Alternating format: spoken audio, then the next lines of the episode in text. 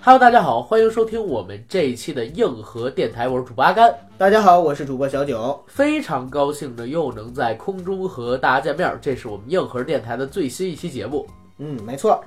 听到这期节目的时候，大家可能会有一些疑问，就是阿甘为什么声音好像听起来不太对劲？哎，阿甘，你的声音又性感了。这是因为我和九哥刚刚参加完 FOST 青年电影展的新闻发布会，晚上已经十点多了，我跟九哥临时从发布会的现场赶回九哥的家里给大家录制节目，但是没有预料到，我本人阿甘因为猫毛过敏，鼻炎犯了。只能在九哥的家里用卫生纸把鼻孔塞住，给大家来录制这一期的节目，所以大家能听到我这一期的声音有点不太对劲。哎呀，可怜可怜可怜！大家一定要同情阿甘，有一个这么脆弱的鼻子，你汪长了一张帅脸，你知道吗？没有一个健康的身体怎么行呢？我感觉我现在录制节目的时候，你看着我好像很搞笑的样子，鼻孔里边放了。我给大家形容一下， 因为阿甘他拿了两张卫生纸塞到自己的鼻孔里，有一个特别的长，然后耷拉下来， 遮住了一半的嘴巴。不行， 因为因为你必须得带这个。我一进了你这屋，连两分钟都没有，对，立刻我有就反应立刻就开始打喷嚏，然后眼睛里边开始流眼泪，那实在是没办法。看来九哥家不是谁都能住的。对，但是我觉得很有意思，嗯有意思在哪儿呢？因为我今天是属于开挂录节目，嗯，然后我们录的节目呢是要聊一个开挂电民影族对的对开对挂对电影，开挂民族的开挂电影。对，好，这电影是什么呢？叫《巴霍巴利王二》。巴霍巴里，呃，你说的是电影里边那个，就是他们就叫就叫巴霍巴里。巴霍巴利，对是吧？好，好，本节目由巴霍呃，本节目由巴霍巴利也没赞助 啊、巴霍巴里这么念，巴霍巴里，好，好吧，本节目由爱怎么着怎么着 吧，鼻子说话不方便，咱们来给大家做啊。嗯，节目开始之前呢，还是先进我们硬核电台的广告。我们的节目《硬核电台》已经在喜马拉雅播客平台独家播出，欢迎大家收听、订阅、点赞、打赏、转发。我们也欢迎到微博和微信平台搜索“硬核班长”，关注我和九哥两个人的官方自媒体，了解更多的节目资讯。我们呢已经在微信平台上更新了神秘学以及共济会的科普性知识两篇文章。未来在这几天还会给大家出一个 FOST 青年影展新闻发布会，我们两个人从全程跟踪到参加群访的短音频节目内容，希望大家可以更多的关注，然后喜欢我们，关注我们。同时呢，我们微信群管理员的二维码，您可以通过添加我们的微信公众账号进行获取，以便让您进群和我们一起聊天儿打屁。好，广告做完，让我们进今天正式的节目。巴霍巴里。哎，哎又呀，是这我个我真的今天已经被这个洗脑了，可以说，对因为我是刚刚看完了这部电影的第二部。对，因为这片子我还没看，我只看了第一部，嗯，而且是好几年前看的了。然后最近几天呢，我不是离开了原来的公司去新公司创业嘛，嗯，然后也没有时间去看电影，所以这片子是你今天看完了之后一直在跟我聊，勾起了我的兴趣。对，没错。咱们可以来聊一聊为什么开挂民族的开挂电影，或者说，呃，不能这么说应啊，该说，为什么最近一段时间印度电影在中国确实是对火起来了？对，嗯，而且我今天还特地看了一下，目前上映的电影里面嗯啊，新映的片子里，这片子评分是最高的。真的呀，对，哦，因为你看什么后来的我们，你知道啊？那天我在主播群里边发了一个影评，我说后来的我们，我说后来的我们， 我鼻后子，来的母门，我的鼻子让我发音不清楚。后来的我们五点五分儿，嗯，它是一部可以和在北京有两千万人假装生活平分秋色的渣片。 然后，喜马拉雅的这个主编还对我这个短影评有一个特别高的赞赏，这对不个对？不合说不合适。呃，那就是合适。我觉得这片子实在太烂了。那天早晨我偷偷看了这个电影嗯嘛，然后我就完全打消了做这个节目的呃欲望欲望，嗯，既然《巴霍巴利王二》是现在目前上映的这些电影里边口碑较高的一部，嗯而且我们正好也想系统性地来聊一聊，比如说什么《小萝莉的生活大叔》啊，神秘巨星》，我们之前也做过单期的节目，是的，还有《摔跤爸爸》这种印度电影为什么在国内能火？嗯而且他们是和中国电影有些什么样的区别？为什么大家在看的时候能够感觉到新鲜感，而且能被它吸引，从而造成有这么高的一个票房成绩？我们也可以来聊一聊，好好吧？啊，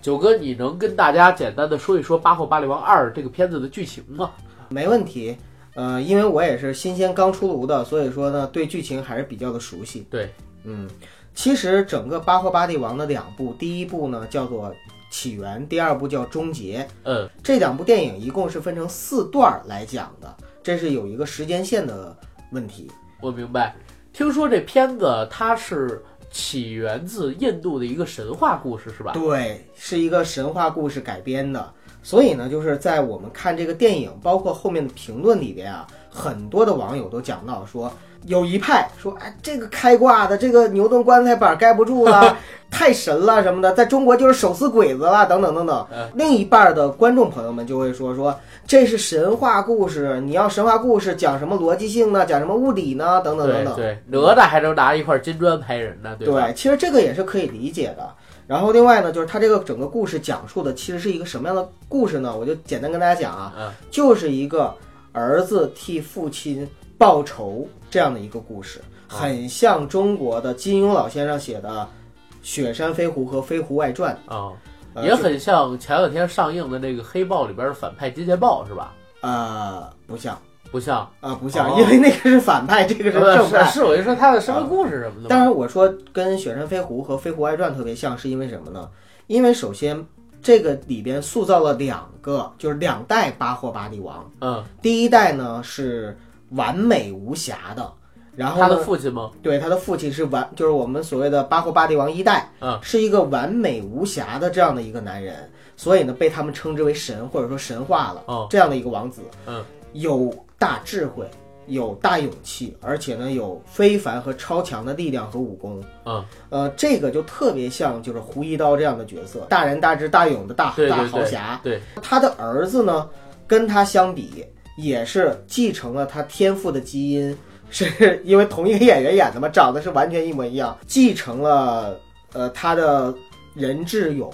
可能欠缺一点的就是因为太年轻，并且因为他父亲呢被谋害，所以呢就是在民间长大的，哦有这样的一个经历。而且跟胡斐和胡一刀特别像的地方是，都有络腮胡子、大胡子。 啊也就是说，他这个故事是这样，就是他父亲本身是一个特英武的国王，对特别受人爱戴完美，但是被人给暗害了。对，暗害了之后，他的孩子就流落到民间，嗯，在民间这混迹着一群江湖人士，跟他们长大的，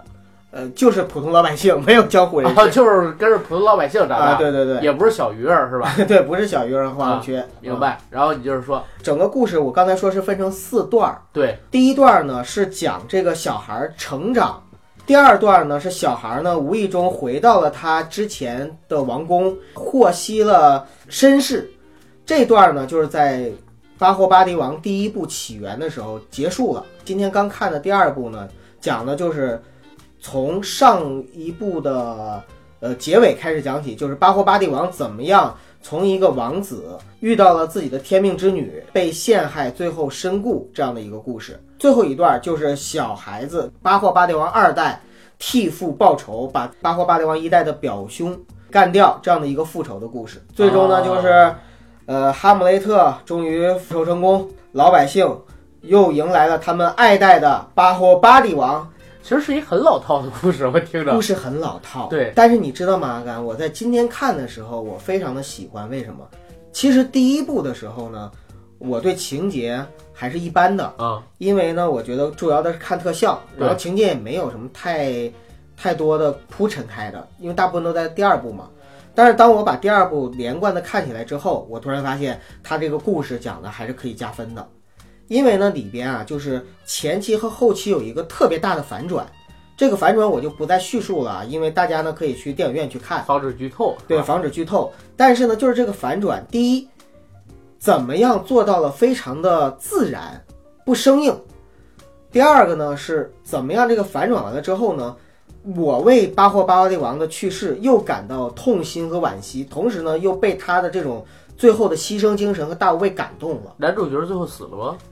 第一代死了呀，就是他父亲，对是吧他父亲死了。其实我更喜欢的是他父亲，第二部的故事其实里边也有他父亲那一辈的故事，是吧？大部分上半部分也都是。我不是说分四段嘛，啊就是第一段和第四段嗯是写的是现在的二代，第二段和第三段写的是一代，哦，明白了。它是这样的一个关系好时间线。那我问你几个问题啊。好的，第一个问题，你觉得如果想看懂这部电影，嗯，需要看《八号八雷王一》吗？需要。需要。我很肯定的说，大家应该先把《八或八代王一》补一下。它可以独立存在吗？呃，开头不是特别友好，就是因为我看到开头的时候，我觉得如果是一般的没看过一的人，可能多少会有点代入困难。好。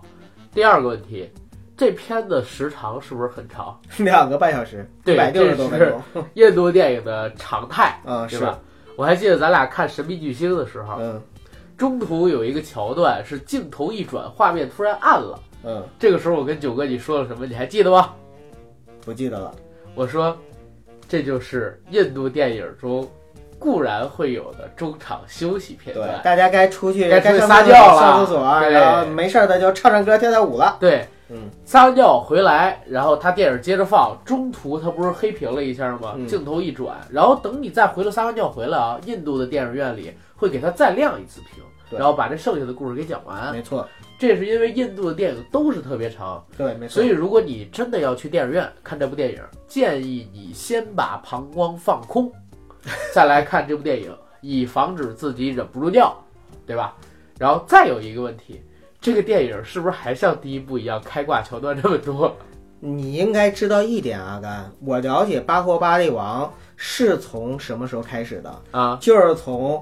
今年年初的时候，在我忘了是在最右上还是在抖音上哈，看到了一个短视频，啊，就是一个开挂的几个人拿着盔甲，然后在天上被投到天上那样的一个桥段，战争桥段吸引的。啊，啊，我今天终于在电影院里把这个战战争桥段找回来了。你知道吗？我当年看过《八号巴利王一》，嗯，让我印象最深的桥段就是八号巴利王从天上啪掉下来，掉下来的时候来了一个鹞子翻身，嗯然后用箭啪啪啪空中啊啊空中射箭，把这几个人全都给射死了。急坠而下的过程，我觉得这个你能连着射好几箭，怎么也得有六七米的距离，十几米的距离吧。就是一翻身，稳稳的落在地上，印度的电影里有很多的慢动作，特别像国内的抗战神片， 你知道吗？很多抗日奇侠，嗯，就是跟他有点像，是尤其使用的功夫，力大无穷，手撕鬼子，他是他是手撕敌人，百步穿杨。国内有一部电视剧叫《利剑》，什么的我忘了，反正就是一女的正被日本兵强暴呢，啊，然后。刚前脚还被人强暴，刚强暴完的，他立刻转起身跳起来，跳起来的时候不知道怎么裤子就提上了，空中拿起一根箭，把这些鬼子全部给射死了，你知道吗？我一直都在想，那这么牛逼，为什么前期要挨强暴呢？强暴完了才爆发呢？不知道是不是小宇宙需要点燃？然后《八火八里王》，我看这第一部就是各种各样的开挂桥段，嗯，因为他就像你说的一样，是一个特别神武的、有超强能力的这么一个完人。是的，那也是同样的，咱们可以到衍生的一个话题：印度电影为什么都这么爱开挂呢？这绝对跟文化有关系。啊首先，大家都知道印度是信仰是印度 教，啊，印度教就开挂吗？对，不过 不哎是不是，对你因为它有一个文化的一个融合的过程嘛。啊，然后整个的印度教里边呢，就是包括什么湿婆呀，然后包括这些猴神呐、嗯然后象神啊等等等等，这些呢其实都有一个非常神神话色彩的，而而且是，嗯，我说句不太合适的话吧，嗯，中国已经从几千年的封建社会走出来了，但是印度仍然还处于一种有一大部分地区对，但是印度有一大部分地区还是处于一个比较封建的状态。啊，所以呢，就是对一些迷信的东西，或者说一些不符合物理原理，但是很符合他们的审美观， 就是但是符合他们的审美的那样的一些东西，他们是特 别喜欢的。比如说十几个人骑一个三轮车，摩托，摩托，影响交哎阿甘，规你。还要知道一点啊，就是印度的电影不都有歌舞吗？先等会儿，我想说一笑话。啊，你说前两天我看到一个新闻，说这个印度要研发高铁了，然后我看有一条神评论，你知道评论什么？什么？说我靠，高铁这么快，印度人怎么扒呀？ 高铁这么快，印度人怎么扒？ 因为大家哎，印度人说小样，我照扒不误。因为你要知道，因为我们所有人看印度的这个视频也好，照片也好，印度的这个火车都开特别的慢，嗯，对吧？ 没门，哈，对窗户也是开着的。嗯对，因为大家都通过窗户上下，而且为什么这么慢？因为严重的超载，你知道 吗？上面也好，两侧也好，都扒满了各种各样的人。然后我一看到这条评论，我脑子里立刻脑补时速两百多千米，甚至说能到三百千米的你高放铁。心吧，大哥，在印度，就算高铁研发成功，也不可能时速超过一百五十。啊，对，还会有很多的那个野生动物什么的。对吧啊关，键是路边还有好多摆摊的小商贩， 你看人家多快，高铁太快，怎么找钱 呢？开着火车的时候，大家都在坐火车的旁边卖几根油条。哎，确确实是这种独特的历史环境嗯，造就了现在的印度，你明白吧？呃，我看他们这个印度达人秀也是有一个网上特火的视频，一群就是呃虎背熊腰的大汉表演自己的这个特长吧，嗯，上来之后，一群人拿灯管儿，有的用牙咬， 有有的这个就是往车上砸，把那灯管儿砸碎了；有的人踩玻璃，然后等等等等。这个那个女的印度评论， 那我相信他们一定都是有瑜伽功底的。那我不知道，那玉反反正确实是，就像你刚才说的，他们很多人的这个审美，觉得这个东西很神奇。嗯你包括说，我还看过一个印度电影的片段，嗯什么片段呢？就是，呃，应该叫《宝莱坞机器人之恋》吧，还是叫什么对，就是那个片子，啊，对，那有个一个片子戴也着是神片儿墨镜， 对对对，有一个戴着墨镜的一个大哥，穿风衣，有点像小马哥的造型，嗯梳一大背头，突然之间面前要全部都是敌人，突然之间，两只手从人手就变成了机枪，然后呢，无限复制自己。本来自己是一个人，忽然复制出了几百个人，这几百个人手挽着手，脚连着脚，就变成了一个空心儿大圆球。嗯这个大圆球上边全部都是机枪，然后大圆球一转，四周围着它的敌人全部都被打死了，你明白吗？就这种桥段在印度电影里特别多，特别让我想起当年的《湄公河行动》里边，就是张涵予从一辆车上滚下来，又跳到另外一辆车，就是这种开挂的桥我觉段。得还是有点有点差距吧啊，，有点差距差很距大还是很大的。呃我知道这只是举一个不太恰当的例子，而且哪怕是我们看的《摔跤吧，爸爸》嗯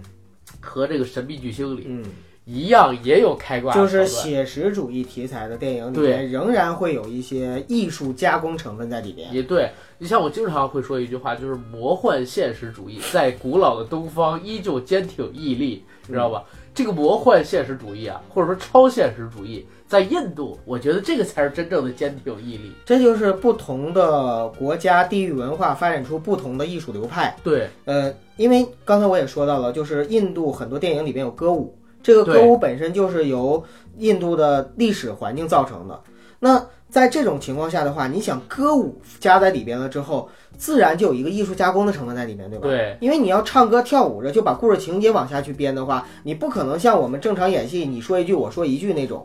所以它自然有一个艺术夸张和加工的成分。但是我也引申出一个问题嗯，你觉得啊，正是因为印度电影，大家老说印度开挂，印嗯度电影开挂，印度电影是歌舞神片儿，动不动就唱歌尬舞，大家在看的时候会不会有一种猎奇的心态？所以造成了他这个电影的票房，最近的几部吧，反而是有点影响力的都很高。嗯，其实倒不是，阿哥，嗯我不是这么认为的，嗯我有自己的见解。嗯，呃，首先呢，就是印度的片子，它是属于肯定是类型片，就是对对我们国内人来说，对印度片就是一个类型片，对吧？对对对对，那国内的大部分的观众呢，其实都是属于对国内的国产电影相对要求比较严苛，对对于国外的电影，无论是好莱坞、宝莱坞、日本还是韩国的，相对来说会比较宽容的这样的一个群体。而且我有一直有这么一个观点，嗯，其实任何一个国家都是烂片儿比好片儿多，对，都有一个烂片儿比，对但是你要知道，咱们国家引进片儿是有限制的，而且引进的肯定都是属于比较上乘的片子。对呀、而且全是从全世界各地啊，不光美国有引进片儿的份额，全球都有引进片儿份额的。咱们国家，你看到的其实是咱们从其他国家优中选优过来的。你像我前些日子还看了一个那个，呃，美国的一个电影叫《沙卷风》。没听过，鲨是鲨鱼的鲨，嗯呃，讲的是什么？一个特奇葩的片子，也是属于开挂神片，嗯但是好像在美国票房还不错。嗯呃呃，不是，它好像是走碟片市场，销售数据特别好。哦那片子是讲刮那种水龙卷，嗯，明白吧？就是海面上刮水龙明卷，白把水吸起来，然后把鲨鱼给吸出来了吗？给吸出来了，然后鲨鱼满天飞，落到了这个临海城市里，嗯把这个临海城市很多人都给吃了。嗯男主角拿着一个电锯，开始各种锯鲨鱼，你知道吗？啊，关键我就不知道一个鲨鱼在空中，它怎么可能就是会飞呀、我靠，这么一个一个开始咬人吃人的，而且海里哪有那么多鲨鱼，都把整个城的人全给吃了。这也就不能用合理的解对释呀、呃了。而且还连拍三 集，是吧？我看的是《沙卷风三》。你看，就是所以说啊，就是其实，呃，首先第一点就是印度片，它也是别人家的孩子，对别人家的孩子永永远都是远的香近的臭嘛。对所以就是我们会更宽容一些，这是第一点。第二点呢，就是印度的片子虽然它是类型片、歌舞片，还有很冗长的一个情节，但是其实透过就是我们引进的这些片子啊，透过这些以外，我们还是能看到它有艺术性的。对，但是我也说一个观点啊，我一直认为，呃，印度的电影其实都是商业片，呃，对对对对，没错。百分之九十都是商业片。我可能这刚才这句话不对啊，印度的电影百分之九十都是商业片。嗯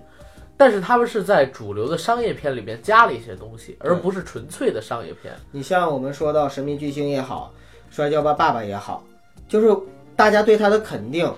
是高于这个电影本身的艺术价值的。对，他一直在做一些，比如说现实题材的尝试。咱们最近看到这几部啊，嗯对对对尤其是雅比，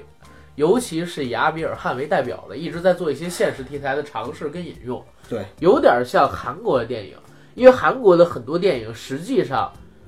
你仅仅从电影来看，它不是很伟大的电对影，甚至不算是好电影。对。但是呢，它经常会给你加一些现实题材，或者说从真实事件改编当中去，一下子把它立意给拔高了。我始终都觉得韩国的电影真的就是因为地域的问题太小了，嗯，就是世界观太小了。对，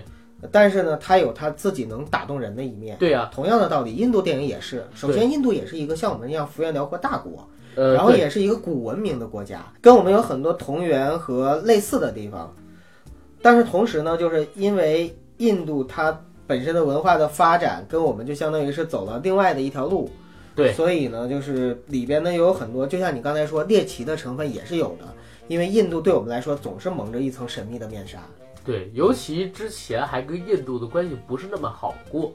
一直也不是很好。呃，有一段时间好吧，嗯，对吧？反正最近几年是没有那么好，然后上个世纪也有那么，哎，这就不说了，因为我们有不巴是咱铁们嘛，不是咱们该聊的问题了，对，你因知为道我吧？们有巴铁嘛，这个也不是，咱 咱就不聊这种问题了。我们为了咱们这电台的这个和谐长治久建安立，对， 就像今天 FOSS 影展上边儿崔永元说的，我们不应该把问题关注到这上面，我们应该关注什么问题呢？如何团结一致的建设好社会主义核心价值观，对，没错，对吧？这是崔老师今天说的最对的一句 话。咱们做节目也要引用这个观点。对，就是我们要给大家更多的符合社会主义核心价值观的东西，主旋律 儿，主旋律儿，就主旋律儿，是是？吧？然后再问你一个问题啊，九哥，嗯好因为，的我没有看这个电影嘛，嗯 今天我们的节目就是一个采采访式的，对，因为我没有看《八或八零王二》嘛，我嗯看了一只是。我想问你啊，就是呃，我们现在看到的这些印度电影，我刚才说了，它的一个商业元素其实很重，嗯对吧？在这部片子呢，我今天跟你回来的路上，我在车上的时候看了预告片儿，嗯，我发现很有印度的商业电影的套路模式。嗯首先，肌肉猛男，嗯哼，啊、印度的电影其实是一个非常男性化的电影。因为现在即使到现在，印度的，嗯、男女平等问题或者说嗯女权问题还是对很严重的。呃，是，嗯所以《神秘巨星》为什么当时可能说评分那么高？因为真的是《神秘巨星》很一般的电影，但是它这个社会价值吧更高，高很多。它这里边的，呃，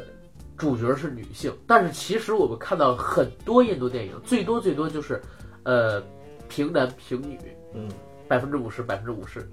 绝大多数全部都是主打男性题材的。嗯比如说像阿米尔汗也是，很多电影题材都是以男性为主导的。嗯，还有什么沙鲁克汗，这个就更不说了。对啊，还有他全部都是秀身材。我尤其看过他的一部戏，那戏叫什么的我忘了，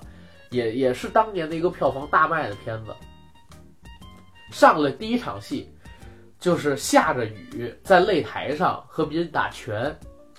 各种慢镜，各种秀肌肉，你知道吗？然后身上还要涂这种古铜色的油，嗯，哎呦，让人觉得哦，这简直就是一个这个女性的自慰 AV 神片儿。那你看这个八卦八内网也可以找到这种快感。呃对，《八虎八里王》，我看预告片也是，首先肌肉猛男，对，第二一个就是印度人好像特别喜欢鲜艳的色彩。啊，对，没错，他所有电影，包括我们看到的国内已经上映的电影里边，对于色彩运用都特大胆。因为印度本身就是一个鲜艳的国度。对，你看他吃饭的时候那堆糊糊跟粉嘛，全部都是五颜六色。B 站上边有一个视频叫“老奶奶系列”，就是一个印度的百岁老奶奶做饭的视频。每一次我看这个视频，我都说：“哎，该放糊粉啦，该放白粉啦，该放黄粉啦。”然后打鸡蛋吧，因为印度菜里边全是鸡蛋，你知道吗？嗯就各种东西混在一起，这搞得特别吓人。好像他们特别喜欢运用颜色，比张艺谋还喜欢，对吧？对对对，没错。而且比张艺谋还大胆。张艺谋的那种色彩运用，在艳的情艳，张艺谋的那种色彩运用，实际上是在艳的表层下有一层素。对，但是印度电影就纯粹是艳。鲜艳的国家。对，嗯第三一个就是我想提到的，这部戏里边是不是还有大量的歌舞？从一开篇开始啊就是歌舞，那你说的讲了一个其实挺悲伤的故事嗯，悲伤有悲伤的歌，啊，嘿，苦力那肯定不是这首。哦呀，好喷，滴答泪崩了红咖啡， 是是是这样的吗？就是其实真的就是他那个歌舞啊，我觉得对于艺术，其实他那歌舞啊，对于印度片来说，我认为是加分的。啊，因为什么呢？因为在《巴霍巴利王》这里边呢，呃，在所有的情节设置的时候，这些歌舞它都是完美的去融合了情节，而不是特意的给你尬出来一段儿，哦，所以也就是说不会产生说你一看到他跳舞特尴尬这种情况，或者说特出戏的情况，这个倒是真不会。好明白，而且你知道我我也是看的 IMAX 版本，呃，上次咱们也聊过，就是嗯现在有 IMAX 版本，我尽量都会看 IMAX 版本。哦，对，这儿提一嘴啊。嗯呃，我们硬核电台和 IMAX 中国深度合作的 IMAX 电台已经在今天上线了，上线了，这广告打的，对，大家关注一下，真的关注一下，我觉得这个电台还是不错的。最起码现在，呃，我再提一遍吧，在我们自己的节目里，我们的第一期节目聊的是《复仇者联盟三》，嗯，会送给大家二十张价值单价一百五十元的 IMAX 电影票，万达的通换券啊，复仇联盟的，然后还有复仇者联盟的定制旅行袋、卡包，还有一些其他的东西，好吧？所以大家还是关注一下，我觉得挺好的。对。好，咱们回到巴霍巴里王，就是《巴霍巴利王》这个电影，我也是推荐大家去 IMAX 影城看。有特殊画幅哦有，哦，OK，有特殊画幅的话，那还是值得去看的，因为我好像看到这个戏里边有不少的战争桥段啊，嗯，不仅仅是个人跟个人之间的打斗，呃，说到战争，就是最后那场战争戏，其实真的开挂挺严重。开挂挺严重。你不要给我剧透啊，嗯，但是你给我讲一个你印象比较深的片段我讲两个，啊，一个是扒火车那没火车，啊，没有，但是一个扒高铁，但是第一个开挂就是我印象特别深的是什么呢？是出现在就是一开场的时候，一开场呢，太后要举行一个仪式，就是他们印度教的一个仪式，要顶着一个火盆儿呢，要一直走，不能停啊。在这个过程中呢，一个大象受惊了，然后呢啊受惊了受到惊吓，啊啊，受到惊吓了，然后就就可能是要伤害这个太后。在这个时候，巴霍巴利王王子啊，当时是王子推着把那个大象给手撕开了，没有推着象神的这个石像冲出来，然后呢，用那个象神的石像把那个大象给撞飞，然后它的力量能有多大了？把大象撞飞了。对，而且他拖着那个石像是大概有十倍大象那么重。哦，果然是开挂是吧？第二个 果然是神话，对，神果话。然是神话。第二个特别有印象的，就是我刚才说到的最后那个战争桥段。嗯，战争桥段，巴霍巴队王想到攻城的主意，你知道是什么吗？嗯空降兵。怎么样空降兵？就是由一组大概是五六个拿着盾牌的士兵，站在一个个被拉下来的椰子树上，然后呢，椰子树啊，一砍绳子不弹弹起来了波吗？斯鸡那样，对，抛起来之后，他们在空中组成一个椭圆形的，四周都是盾牌的一个密不透风的这样的一个，像蛋一样，对，像蛋一样的这在样地的上一个。滚。然后呢，是在空中落到地上，而且掉到地上的时候就砰一下就弹开了，弹开了之后就各种慢镜头，各种天女散花，各种拿刀枪就开始砍，啊，对，我告诉你，印度电影特别喜欢慢镜头。超爱的。你知道，就连《神秘巨星》就那么多慢镜，嗯特让我受不了。哎，其实现在可以说一嘴，还有已经大用特这么写久，呃，对对对不，光是慢镜头，还有大特特写，，嗯他要通过这个去宣扬情感的，你知道吗？去渲染情感，但是就这种东西我特厌烦，你知道吗？因为太初级，太初级。那你这知就道审美疲劳了已吗经啊。对嗯，但是我觉得你虽然是很初级的技巧啊，但是第一点，有的影迷可能观影的这个人吃这套，对比较少，他吃这套。再有一个呢，就是一招鲜吃遍天，你老用老用老用就成了风格。就是你的类型片了。啊，对，它就成了风格。现在我看很多的这个印度电影，因为我什么时候开始接触到印度电影，你知道吗？大不风是车吗从不是，哎，好像还真是，反正不是从《三傻大闹宝莱坞》最早的肯定是大风车，小的时候嗯是从什么时候呢？我以前玩百度贴吧，嗯百度有一个叫电影票房吧，里边有一个特别有名的人叫超级印度迷，哇塞，那肯定是个超级印度迷。对，这人特别，这人特别神，神在哪儿呢？就是他对印度的这套东西太了解了。一个是从 Moji 上面找了各种各样的票房数据，每一部印度的电影一上映，他立刻在电影票房里边开一个帖子，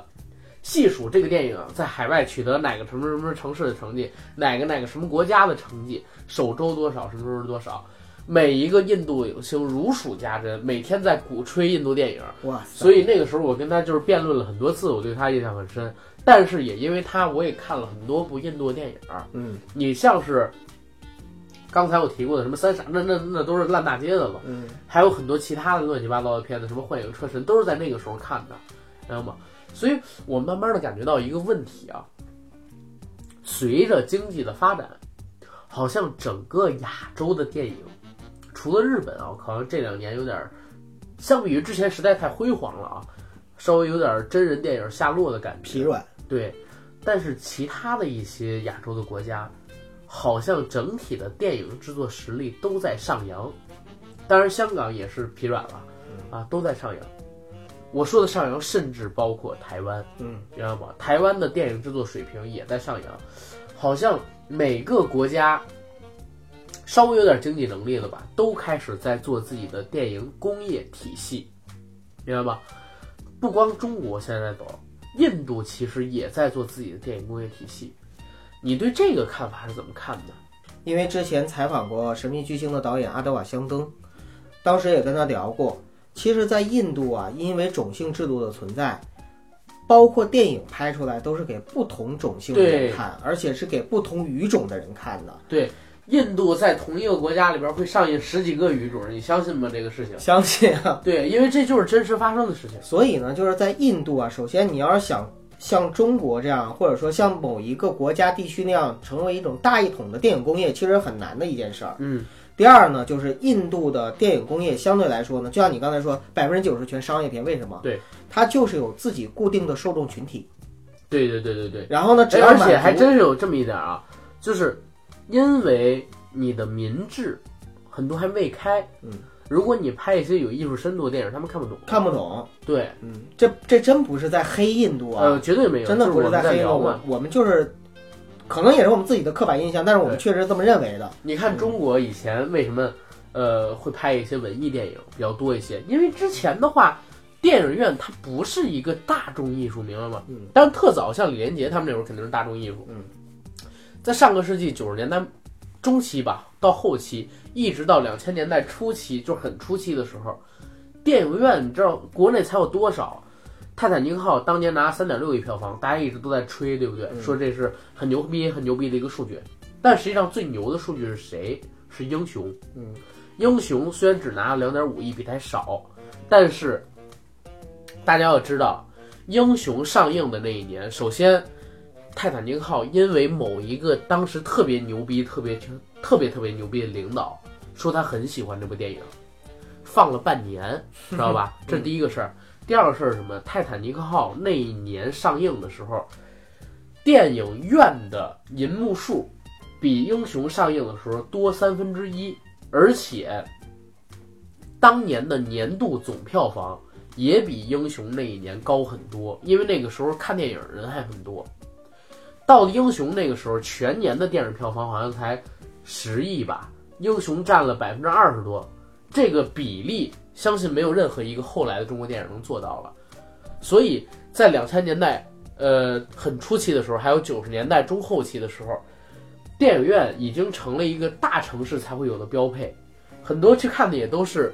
呃，有文化阶级、知识分子阶级、中产阶级，所以那个时候其实诞生了很多优秀的，在我们看来的文艺片儿。因为是这样的，在一开始的时候，电影院都是国营的，对比如说像什么大的一些国企单位、国营单位，对，然后有包自己的场这种不是有自己的这种就是文化宫，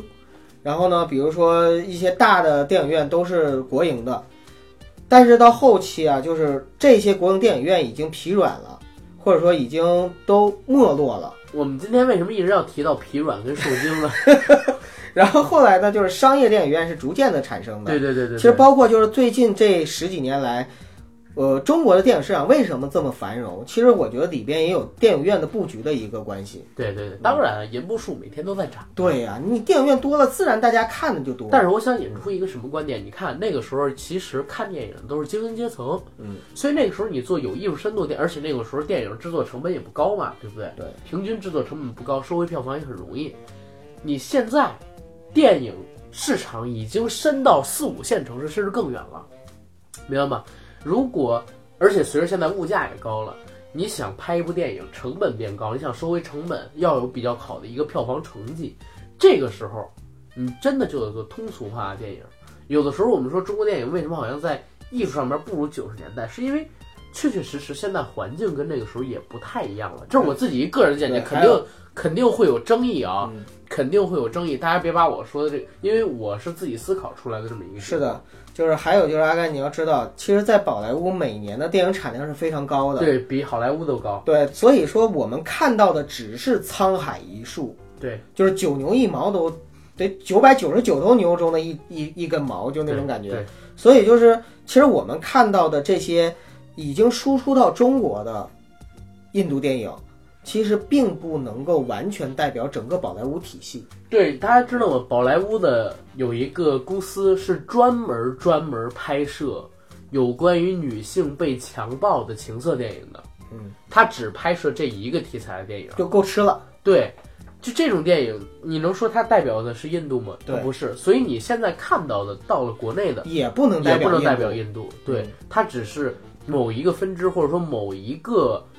印度电影中的一个比较翘楚的，或者说代表性的东西。你这让我想到了什么呢？就是在八九十年代的时候，很多老美看中国，对，就是通过我们输出的一些功夫片儿或者什么看到的中国，就觉得中国人就应该是那个样子的，或者对怎么样。你包括为为什么海外的很多华人对张艺谋有微词，嗯是因为他当时拍了好几部就反映中国愚昧跟农村生活，比就是如说我的父亲母亲啊，不是我的父亲母亲，那还很好。大红灯笼高高挂呀、对你别说这个了，九哥，嗯，他拍了一部东西叫《一个都不能少》，当然那片嗯子很好，是但是这个片子因为被拿到影展，而且还在国外放了很多，很多老外啊，真的以为那就是中国的常态。并不是主观的，但是客观上来说，确实对很多老外造成了一定的刻板印象。对，嗯他们当时就以为中国是这个样子，像我们现在可能说看到神秘巨星，说这可能是印度的一个常态，但是有的人也说印度的常态不是这样，印度还是一个相对而言比较平和的一个国家。而且印度的贫富差距也很大的，对呀、新德里啊、孟买啊，对呀跟其他地方也差距很大的。对呀、你你看到的只是某一个领域内，或者说甚至是某一个区域内的社会问题，它可能是存在，但不会那么普遍。但是可能说我们看到了，因为电影嘛，它是一个大众的东西，它又不是话剧，你看的是几万人、几十万人，甚至说票好点儿票房，像那个《摔跤吧爸爸》，嗯，有个十几亿票房，应该有几千万人看过了。那可能对我们而言，这就成为我们自己的刻板印象。是的，大家还是得真听、真看、真感觉，放开手脚，我们放开眼界，然后以一个平和的视角去看他们所处的一个时代跟他们所处的地域整体性。或者说，如果你真的想了解印度和印度文化，不如找机会真正的去一趟那个地方，真听、真看、真感觉。对，当然女同生时还是小心一点。啊，穿好铁裤衩， 防止被强奸。 对对，哎，别这么说吧， 真是的，咱们这边都会 Chinese 功夫，对，我们会 Chinese 功夫。 不怕他们开 挂。他们虽然会扒货车，但是我们会卖小商 品。但最后啊，就是《巴霍巴利王》里边呢，嗯其实我还想谈到一点，就是他们对于功夫的展现。功夫，啊，嗯因为印度本身有自己的一个武术哦对基对础，对所以说他们里边的这种武术啊，我觉得挺新颖。哎，我也是有这么一个想法啊。你看，以前是成龙他们特火，嗯，后来在两千年代初的时候，以托尼贾为代表的，泰拳，哎，，对，还有印尼代表突袭，他们开始火起来了。其实为什么？因为好多功夫片的爱好者啊，看这个港产看的腻动了作片，对，因为中国的这个武术形式，其实你虽然分成各种各样的拳种，然后武术指导也很牛逼嘛，编出各种各样的动作，但是其实是一脉相承的，对明白吗？它很多套路模式是很相近的。对，但是你像我第一次看拳霸的时候，我发现拳霸使用的攻击套路，就是都是肘对对，膝，呃，跟这都不一样，不仅仅是肘跟膝，就是他的进攻模式跟套路是跟中国的动作片儿完全不一样的。对，没错，后来看突袭的时候，我发现他们的动作，有的时候虽然大陆打的一些，或者说香港打的一些动作片也会做相应的动作，但是呢，他们的体系跟风格其实就是风格是不一样的，对，所以会很让人感到新鲜感。有新鲜感。嗯，对，所以为什么这几年托尼家特别火，然后现在这几年突袭又突然起来了，就是因为在这一点，它不仅仅是说是什么香港退步了或者怎么，其实香港的动作片儿怎么能叫退步了呢？它实际上说是没有什么太大的革新跟变化，对对吧？它还是挺在一个挺高的水准上，当然那批演员也不在，那么敢拼的武替也不在了。嗯，啊新一代了嘛，对对对，但是你从技巧上来讲，反而是在进步的，就是说他们运用的设备，他们所设计的动作是越来越新颖的。但是就是你看腻了，对真，是看腻了。嗯，但是你看其他国家的东西，它就不同，它就是不同的风格。对然后印度的这个动作，我觉得也是一样的。印度的动作，我看过好几部印度的电影，他们打有点像嘖街头斗殴一样，你知道吗？没什么美感，但是很很直实来用直往。哎，对很对实对用。对，其实我发现啊，就是除了中国的武术以外啊，其他地方给我们展现出来的都是一种实用主义。对，因为好像中国的这个套招蛮严重，你知道吧？对啊，中国套招，而且他老会套招式，因为招式漂亮，对，所以他一旦套出来就很漂亮。很少有像突袭，为什么说突袭牛逼？你还记得突袭第一部里边有一个棒球棍儿吗？那嗯姑娘，我忘了是第一部还是第二部啊，有一个棒球姑娘，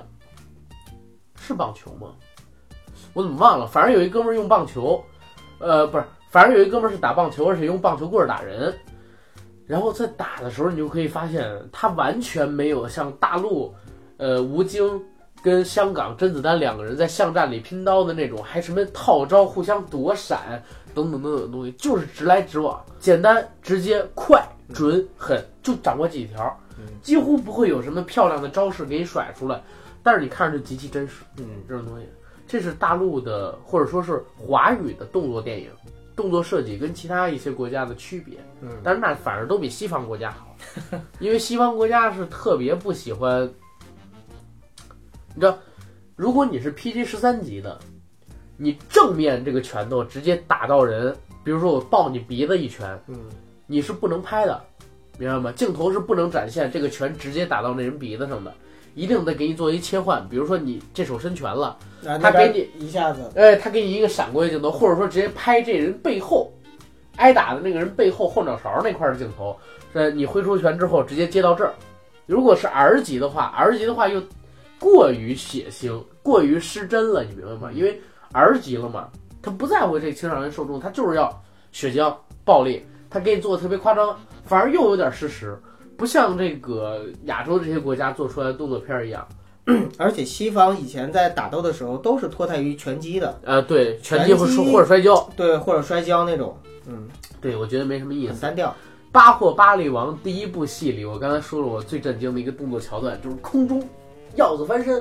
然后射箭，一下把好几个人给射死。还有一个桥段是在于哪儿？他跟人空手肉搏，嗯，明白吗？空手肉搏的时候，第一部里边男主角是赤着上身跟人打了几下，我觉得嗯，这个很有意思，女性观众应该是很喜欢看的，可以感受到那个看五十度灰雄然后性荷哎尔对对对蒙爆棚，对雄性荷尔蒙爆棚。嗯，还有一点，九哥，你知道我为什么对印度的这个电影老是提不起来特别大的兴趣吗？为什么你就不喜欢呗？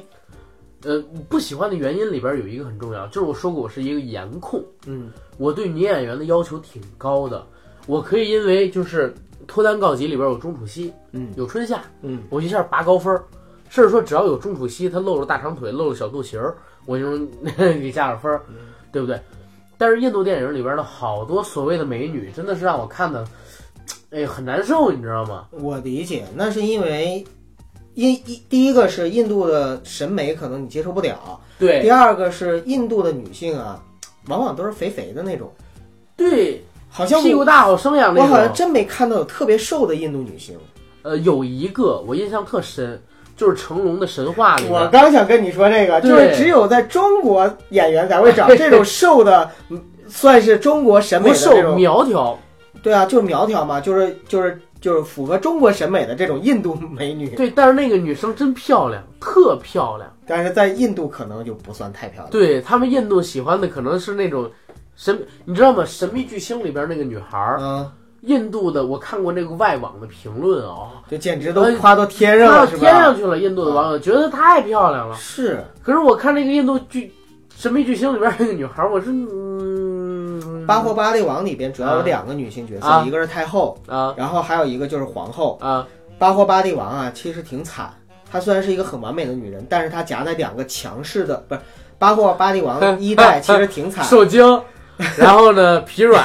因她为是一个很很完美的女人，夹在两个 啊，今天总有口误啊。嗯巴霍巴利王是一个很可怜的男人，虽然他是一个很完美的男人，但是呢，他夹在了两个强势的女人，嗯就是性格特别强的女人身中间，一个呢是太后，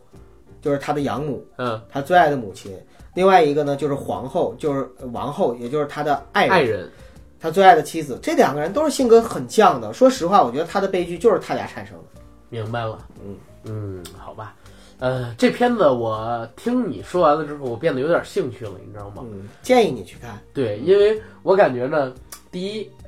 开挂好玩儿，哎呀，让我知道知道到底高铁出来之后他们到底怎么扒，这是第一个。第二一个，哎，我感觉这个动作戏跟你刚才说这个反转的剧情，我觉得还有点意思。呃，你可以真的抱着好奇心去看，看看就是说，呃，导演给我们设计的这个故事是不是能满足你的胃口？明白。那我觉得咱们今天其实可以聊到这儿了，这些问题。啊可以。因为今天我确实身体境况也不是很好，